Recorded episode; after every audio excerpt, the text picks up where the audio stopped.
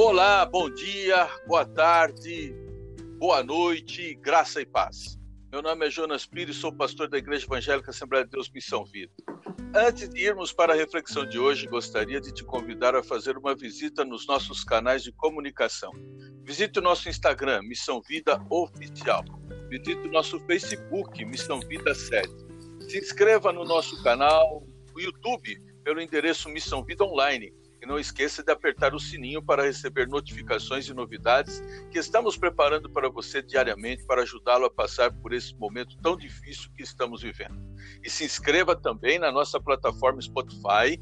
Você vai encontrar vários podcasts com mensagens para sua edificação espiritual, emocional, física e material com temas exclusivos para esse momento. Fique por dentro de todos os acontecimentos da nossa igreja através destas plataformas e canais digitais.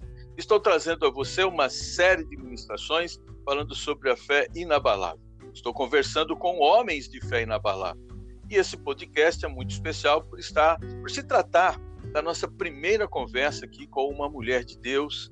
É, e eu sei que vai ser uma grande bênção para sua vida. Ela é casada com um homem de Deus, evangelista Antônio Matara, tem um casal de filhos, o Júnior e a Nathalie, e um neto recém-chegado, o Isaac Raniel.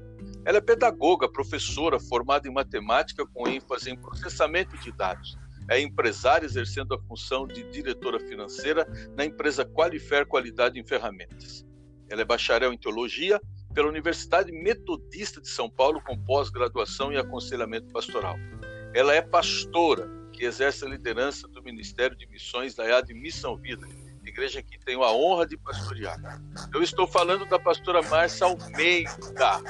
Olha que tá uma guerra para gente aqui, uma guerra para a gente estar tá gravando esse podcast aqui para você, meu ouvinte, mas olha, eu tenho certeza que agora vai ser uma benção, viu? Por diversas vezes fomos impedidos de gravar, mas agora eu tenho certeza que vai dar certo em nome de Jesus. Olá, Shalom, graça e paz, pastora. Shalom, meu querido pastor, tudo bem? Estamos aqui firmes e fortes, né? Vencendo né, essa batalha, né? Que nós enfrentamos todos os dias, né? E aí, como é que tá a senhora, a sua família, trabalhando home office, eu sei, não é? Tá aí a pastora Márcia, para você que está me ouvindo aqui, ela é uma atleta maratonista, é? Ela, olha, ela é uma inspiração para quem quer de fato, não é? É vencer grandes desafios. Como é que está isso aí? A senhora está treinando? O que, a senhora tem feito nesses dias aí? Sim, pastor, estamos treinando em esteira, estamos trabalhando sim em home office, estamos é, não não paramos. Esta esse momento que nós estamos passando tem nos ensinado a valorizar algumas coisas que antes a gente não valorizava, como ficar mais tempo em casa, é, manter né, um relacionamento é, melhor com a família. Isso tem trazido um grande ensinamento para gente.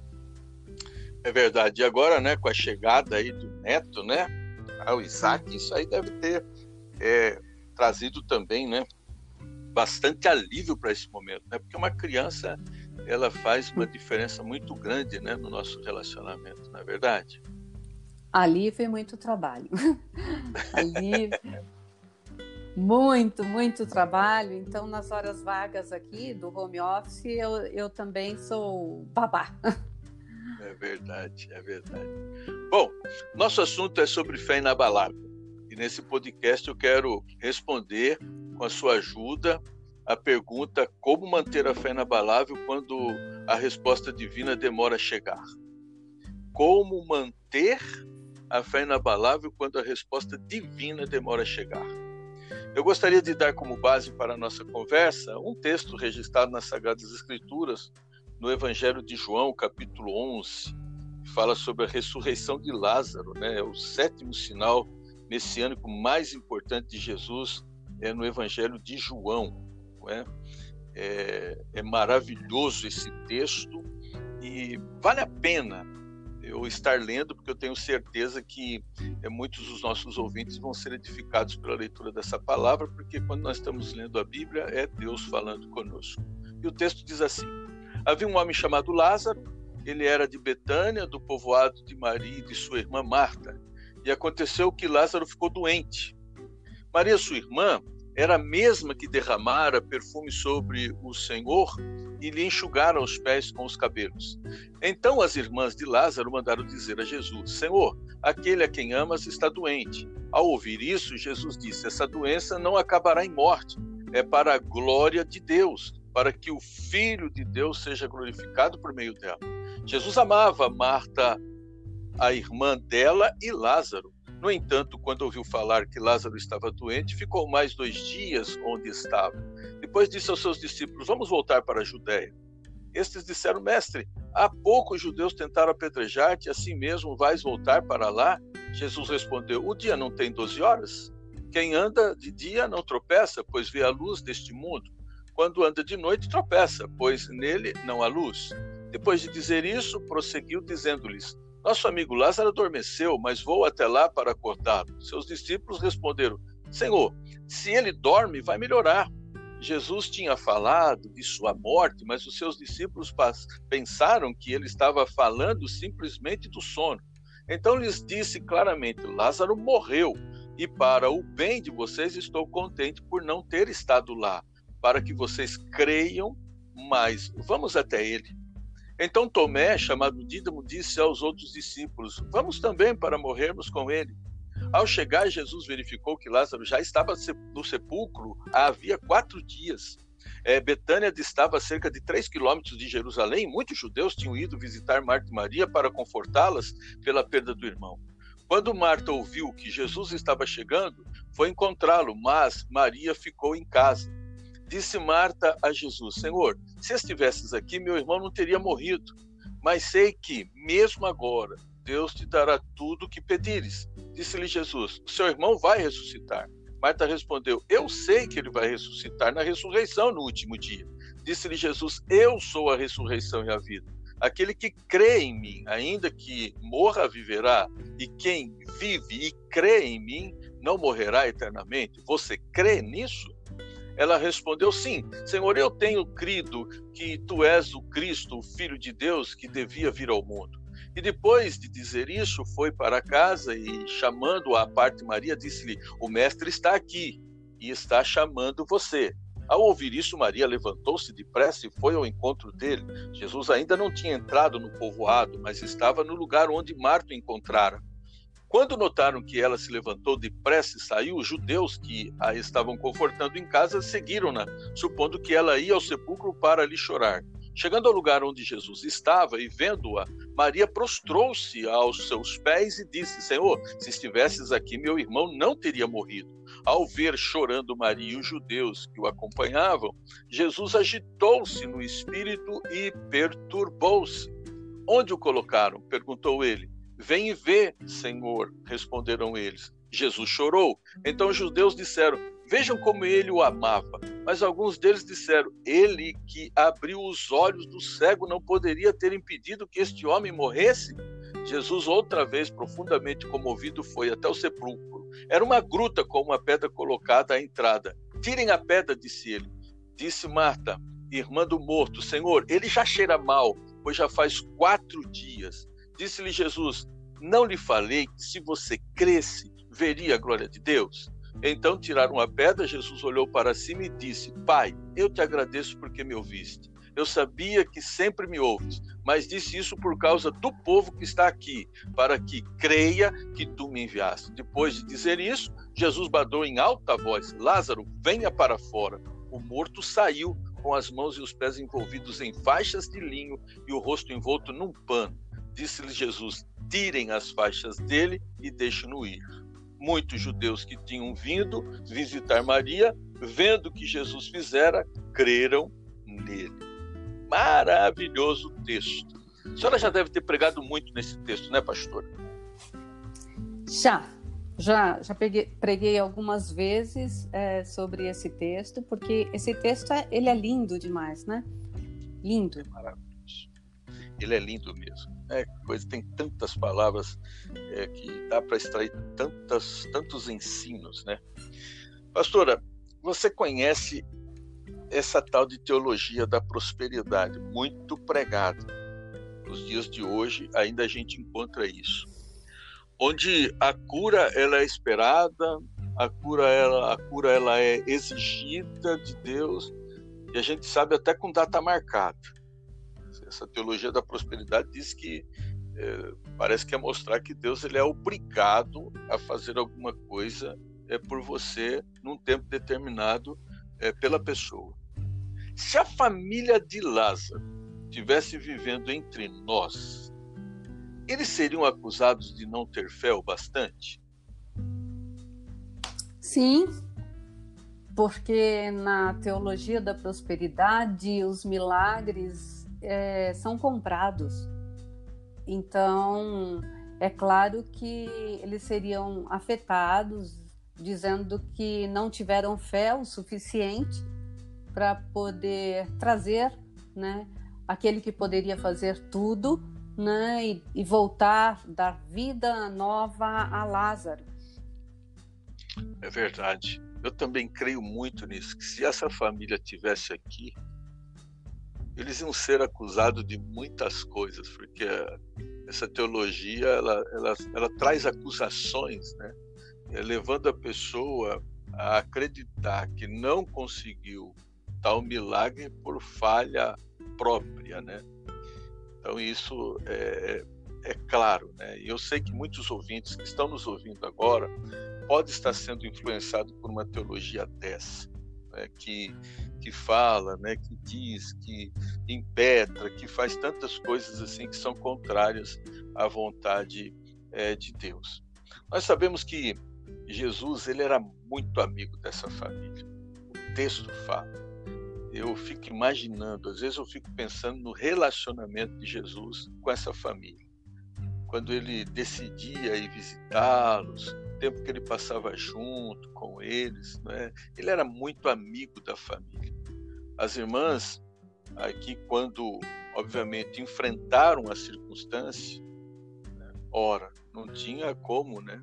mandaram avisá-lo né? e disseram para ele: né? Senhor, aquele a quem amas está doente. Elas fizeram questão de enfatizar: né? aquele a quem amas está doente. Então o texto também diz que Jesus amava Marta, Maria e Lázaro. O texto está claro nisso.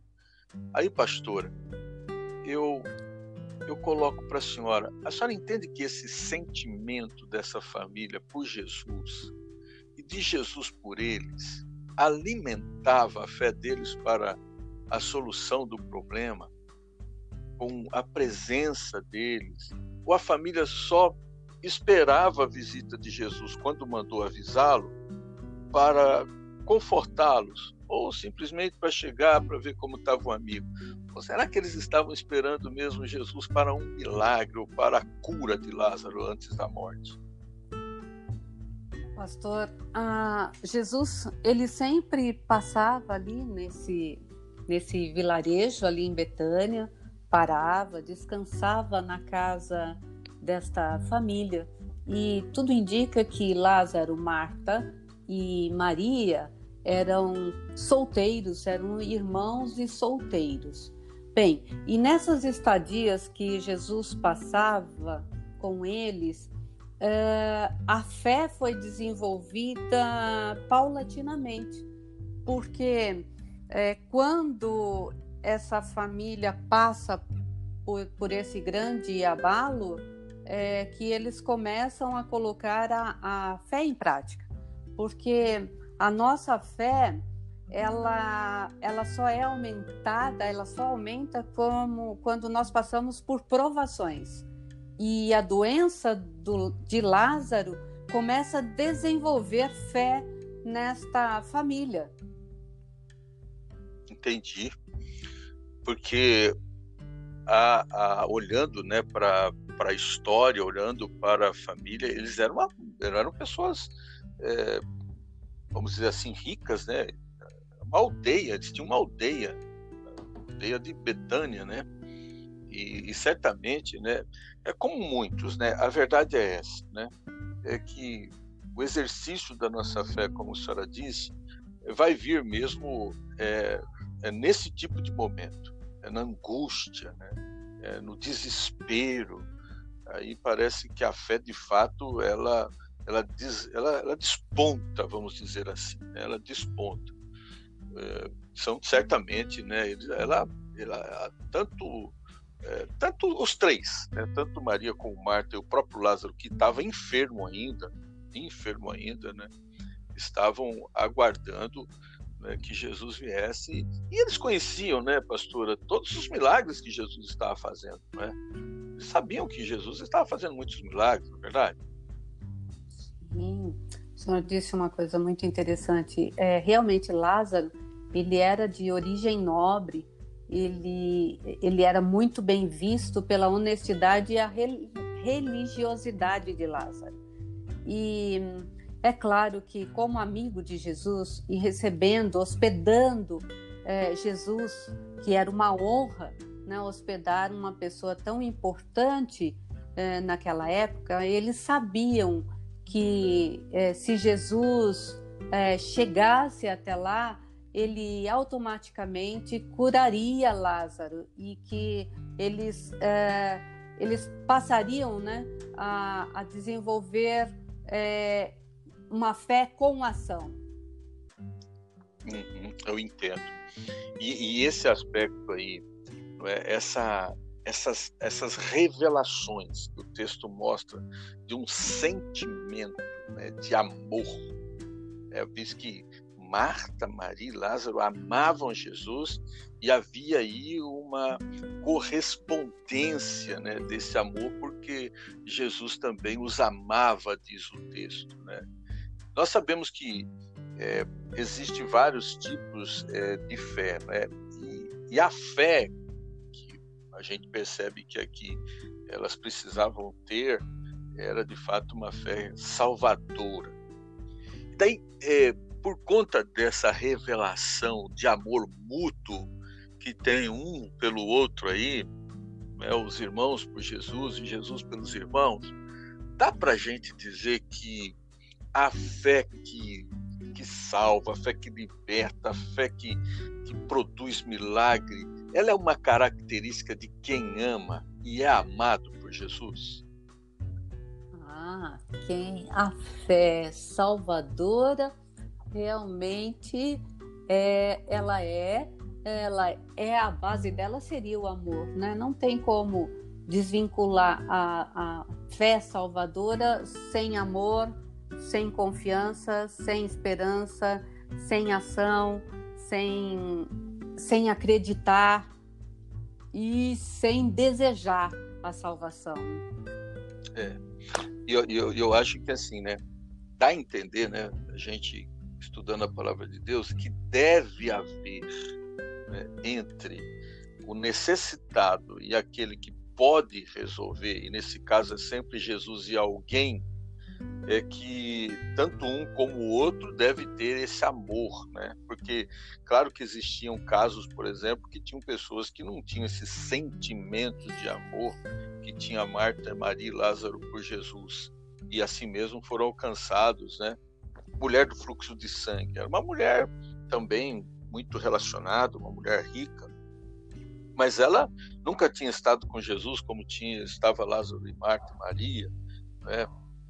Ela em nenhum momento a gente vê nenhum texto dizendo que ela amasse Jesus e Jesus a amava, mas aquele toque que ela deu na hora do vestido de Jesus, né, é, foi um toque né, de quem talvez não tivesse esse sentimento de amor profundo por Jesus, como tinha Marta, Maria e Lázaro, mas Jesus tinha por ela, né? Quando ela tocou, a virtude saiu e a curou, né? Então, na verdade, a fé ela está é, ligada a um sentimento de amor, né? Sim, se ela não não cresce, né? A fé ela está ligado também ao crer. Aí como que ela ela não teve um relacionamento hum, com Jesus? Realmente ela não teve. Nós não temos nenhum momento que aponta para nós que ela se relacionou com Jesus, mas ela conhecia o que ele fazia. E ela conhecendo o amor que ele tinha pelas vidas, ela foi impulsionada a avançar no meio da multidão, disfarçada, porque ela não poderia estar no meio de pessoas, porque ela estava sendo considerada impura, até que ela tocou em Jesus. Mas ela conhecia o amor que ele tinha, assim, pelas vidas. Né? Sim, sem dúvida. Ela sabia. E, e é uma coisa muito interessante né, que a gente vê também é, dentro desse texto aqui a respeito é, desse grande milagre. Né? Foi a demora. Eu vou colocar aqui a demora, porque eu tenho certeza que tem muitos ouvintes que estão nos ouvindo agora. Primeiro, eu queria dizer a você que, independe do seu sentimento por Jesus, independe do seu relacionamento com Jesus, é um relacionamento é, muito íntimo, é um relacionamento muito forte. Independe se você tem atitudes que comprovam que você o ama de verdade. Independe. É, Jesus te ama. Agora, o que ele não abre mão para que você, nesse momento que você está passando, pode estar tá passando por momentos de dificuldade emocional, é, espiritual, o que o Senhor espera de você é que você, pelo menos, acredite que ele é poderoso, acredite na existência dele, que ele é poderoso para ir até é, você, para te ajudar, como ele foi é, ao encontro dessa família. Bom, o texto fala dessa demora, vamos dizer assim, entre aspas, da chegada. Nós, nós aqui que conhecemos, a gente que agora está com todas as revelações na nossa mão, então a gente pode colocar isso aqui agora entre aspas, a demora entre aspas, mas naquela ocasião não tem disso. Não é a demora, é demora mesmo. E a demora da chegada de Jesus, a pastora entende que possa ter mudado a visão de Marta, Maria sobre ele, uma vez que havia esse relacionamento aí é, de amor entre eles? Não, de forma nenhuma. Nós vemos até o texto aponta isso para gente no, no versículo 27. É, Marta, ela diz claramente: Sim, Senhor, disse ela, eu creio né, que o Senhor é o Messias, o Filho de Deus que devia vir ao mundo. Mas ela em nenhum momento isso abalou a fé e a crença dela.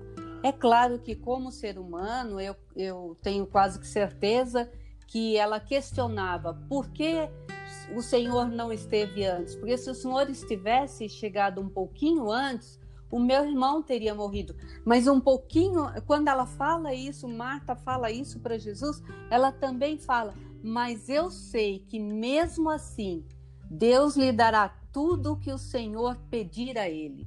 Então, nesse momento, para mim, ela estava tendo uma fé inabalável, apesar de sentir o irmão dela morto, saber que ele estava morto, ela tem essa resposta. Mas o interessante é que quando a gente analisa o texto, uma hora ela tem a fé e outra hora ela tem a fé inabalável. Então a fé dela não mudou. O que muda são as circunstâncias né, da, da vida e do acontecimento que estava ocorrendo. Porque se nós olharmos assim, gente, peraí, é, o meu irmão amava o Senhor, o Senhor não veio a tempo, mas eu sei que se o Senhor pedir alguma coisa para Deus, ele vai fazer, né? Embora ela fala, quando ele cita a ressurreição, ela fala não, mas eu sei que ele vai ressuscitar um dia. Então ela ela aponta uma fé inabalável e depois ela dá uma vacilada. E ela não é diferente de nós, nós também passamos por isso. Não é verdade, pastor? É isso aí. Esse é o ponto né? porque é, como nós estamos traçando esse paralelo entre esse acontecimento com o acontecimento atual, esse é o ponto. Quer dizer, é, é isso aí que os ouvintes, os nossos ouvintes hoje, eles precisam de fato entender. É isso. Quer dizer, essa, no texto a gente vê essa variável de comportamento é, em função da circunstância em que aquela família está vivendo. Mas e nos nossos dias de hoje? Nós estamos assim num momento extremamente crítico, crítico. Eu tenho, eu tenho quase, não vou dizer quase, eu tenho absoluta certeza que muitos estão tendo a sua visão sobre Deus mudada. E não no sentido de mudar, né, de que ah, agora eu estou vendo que Deus é misericordioso, ah, agora eu estou vendo que Deus realiza milagres. Nós estamos orando todos os dias, né? A nossa oração da meia-noite à meia-noite e meia. Né? Estamos aí todos os dias, estamos vendo milagres. Agora, eu não tenho dúvida que tem pessoas que estão tendo, né, estão tendo mesmo a sua visão mudada mediante a circunstância a respeito de Deus, não nesse sentido de que ele está presente, que ele está pronto, mas de que ele está de fato é, esquecendo. Ou aparentemente, ó, Deus esqueceu a gente aqui. Ó, Deus não está olhando para a gente. Não pode estar tá acontecendo isso.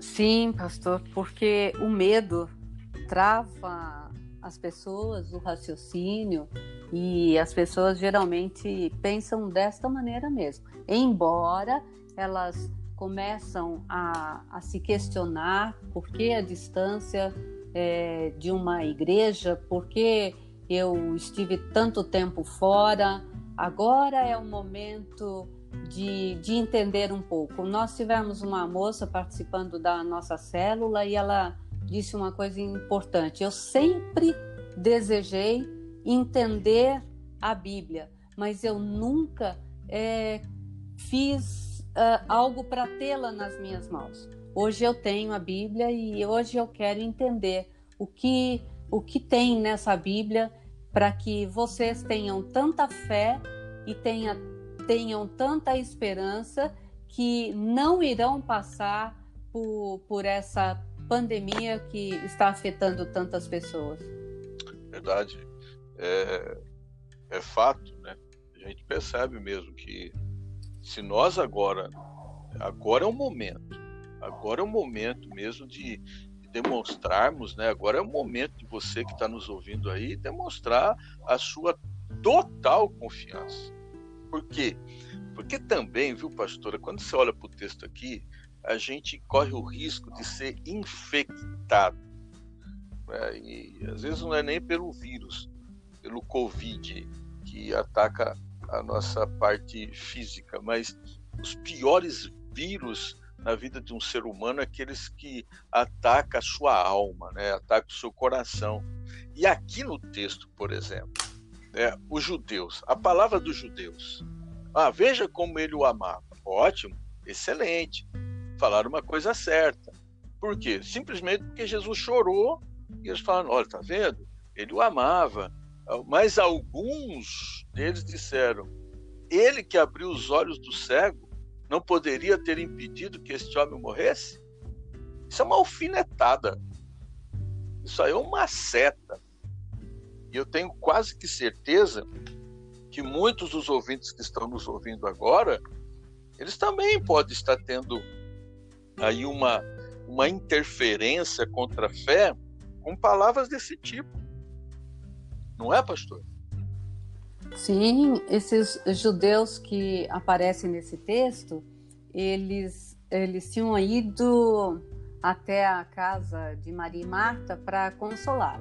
Então, se nós entendermos que é, Marta e Maria elas faziam parte né, das sinagogas e era muito comum que esses judeus pertencendo às sinagogas eles estavam atuando de acordo à lei e eles eles estavam ali é, para consolá-la e para orar por elas. E quando Maria vai correndo até Jesus, porque Marta é, fala, mas ela não deixa as outras pessoas da casa, porque a casa estava cheia, dizendo para ela: Ó, vai, vai, o mestre está te chamando.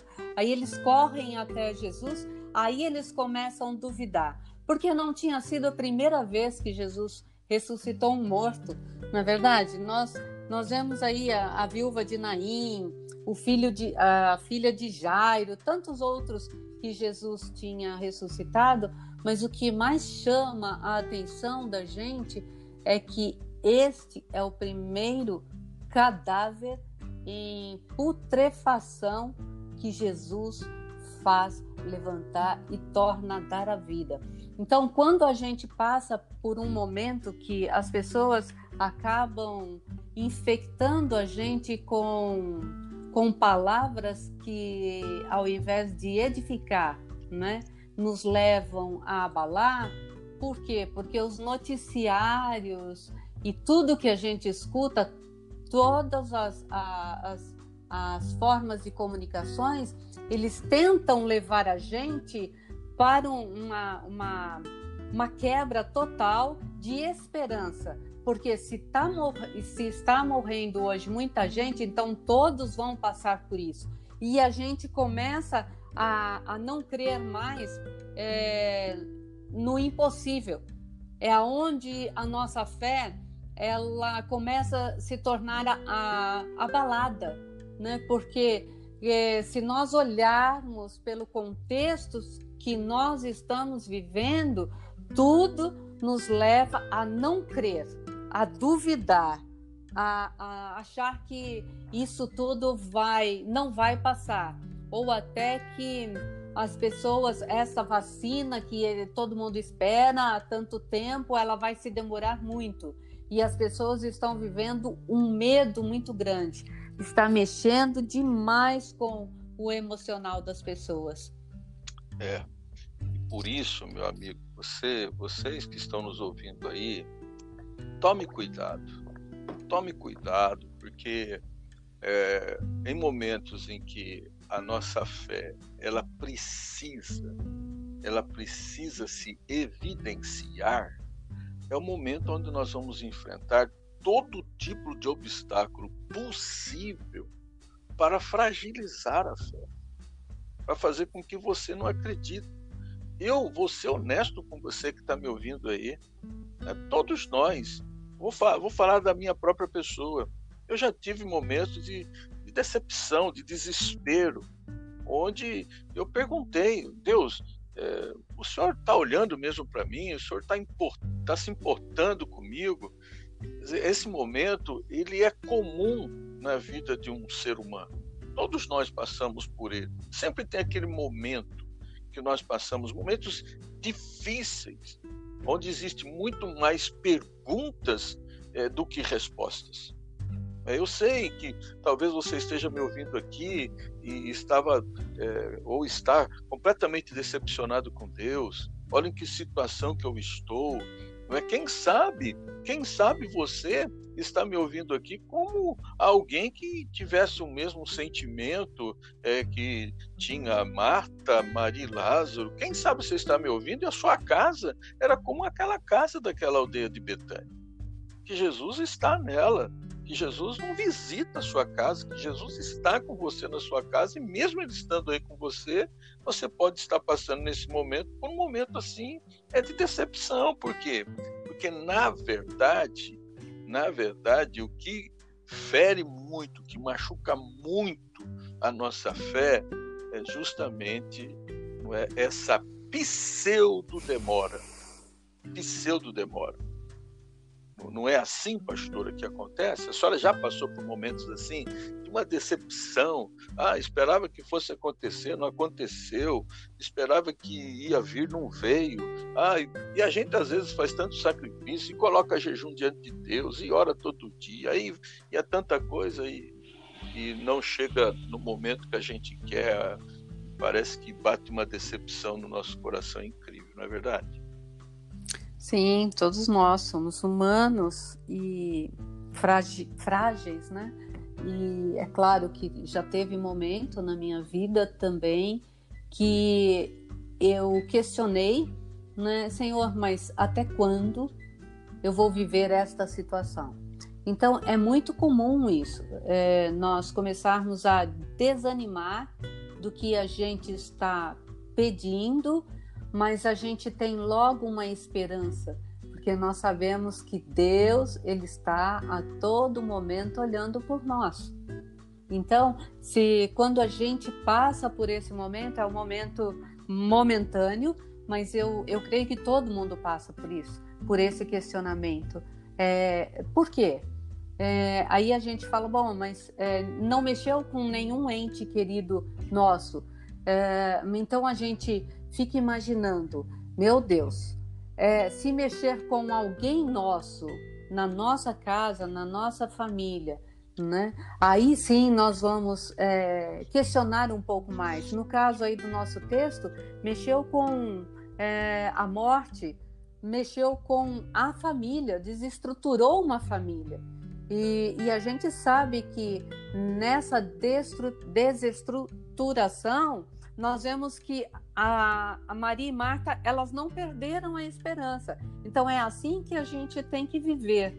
Embora a gente é, desanime, mas a nossa fé tem que realmente estar firmada e porque nós sabemos que no momento certo ele vai nos responder. É isso aí.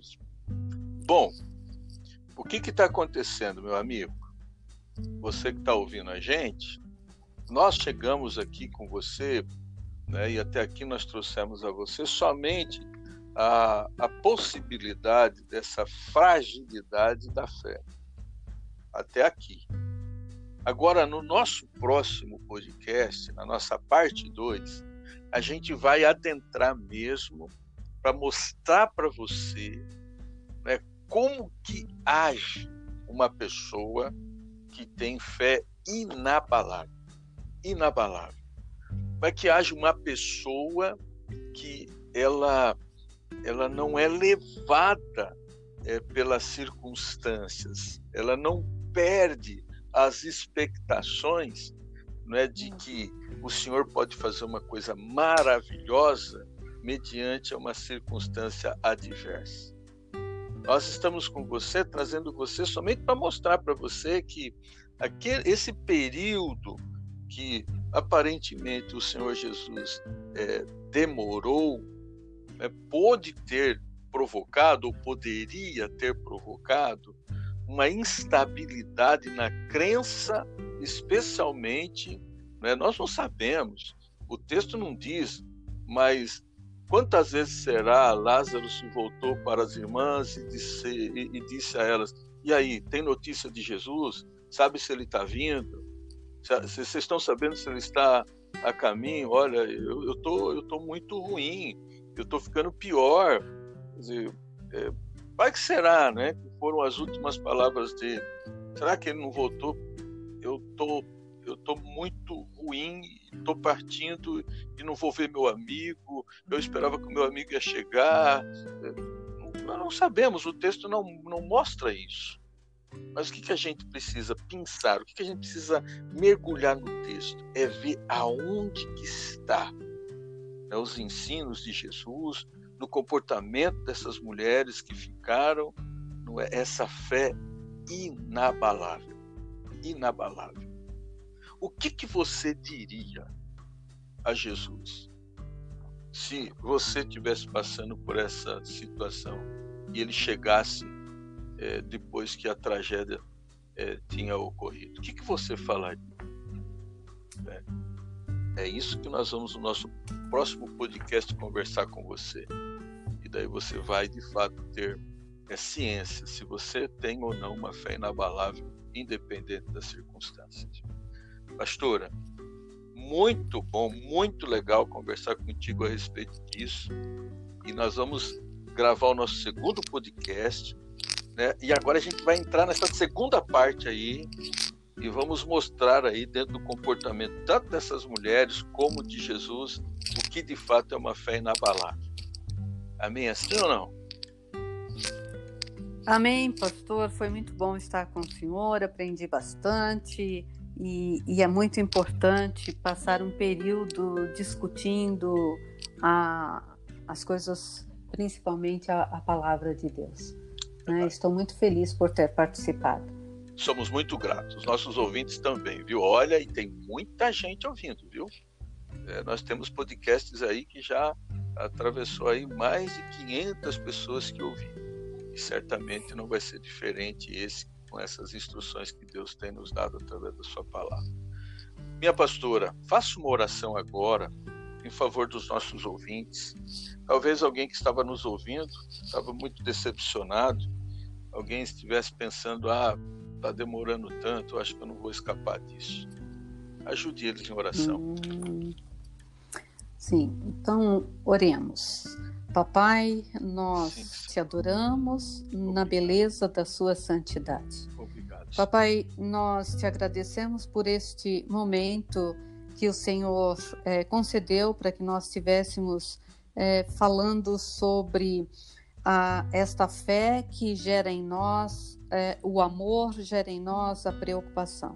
Sim. Se estiver agora, Senhor, neste momento, alguém que esteja precisando, ó Pai, e aquele que está sentindo as esperanças indo embora, eu te peço, Senhor, que coloque as tuas mãos.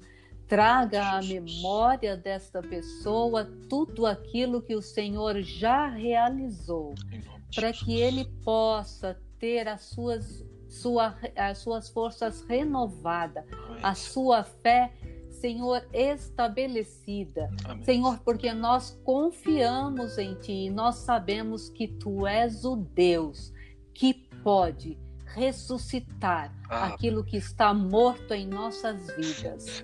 Amém. Amém.